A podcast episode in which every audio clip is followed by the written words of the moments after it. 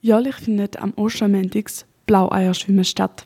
Dort haben sich in der Seebad in Niederwil etwa 600 Teilnehmer getroffen, um sich an dem jährlichen Osterevent zu beteiligen. Dort geht es darum, ins 10 Grad kalte Wasser zu springen und dann zum Sprungturm in der Nähe zu schwimmen, um sich dort dann ein blaues Ei zu holen. Viele verkleiden sich mit Hasenöhrli passend zum Motto. Der Unterschied ist groß zwischen den Zuschauern, die am Ufer sitzen und fast schon fröscheln in ihren Jacken, und zu denen, die sich in Badhose den wortwörtlichen Sprung ins kalte Wasser trauen und dort innen schwimmen. Der Harald Müller hat seit 2004 das Event jährlich organisiert.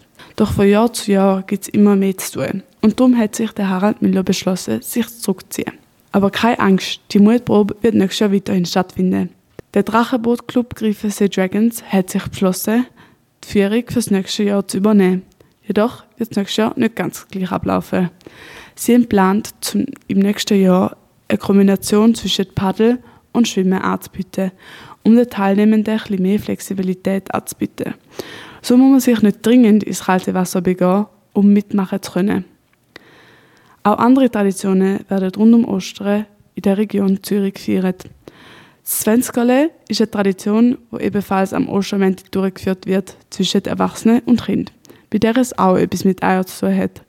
Beim Zwanzigerle geht es darum, dass der Erwachsene ein Zwanzigerle aufs haargekochte Ei vom Kind wirft, damit die Münze nachher im Ei stecken bleibt. Klingt das? So gehört das Ei und das Geld am Erwachsenen. Schafft es der Erwachsene nicht, so gehört das Ei und das Zwanzigerle am Kind. Vielleicht hat man es auch schon gemerkt, aber einige Brünnen rund um Zürich sind mit Rosen beschmückt gesehen. Die werden seit 2020 in der Karwoche, also vom Palmsonntag bis zum Ostermäntig, mit wunderschönen Rosen beschmückt. Die Tradition ist noch nicht so alt, weil während der Pandemie hat sich die reformierte Kirche gedacht, dass es in dieser traurigen Zeit ein mehr Farbe brauche. Und so hat sie die Farbe in die Stadt gebracht. Die Aufmunterung hat sich zu einem Bruch entwickelt und jetzt werden drei Jahre später die Brunnen um Ostern weiterhin mit Rosen gefüllt.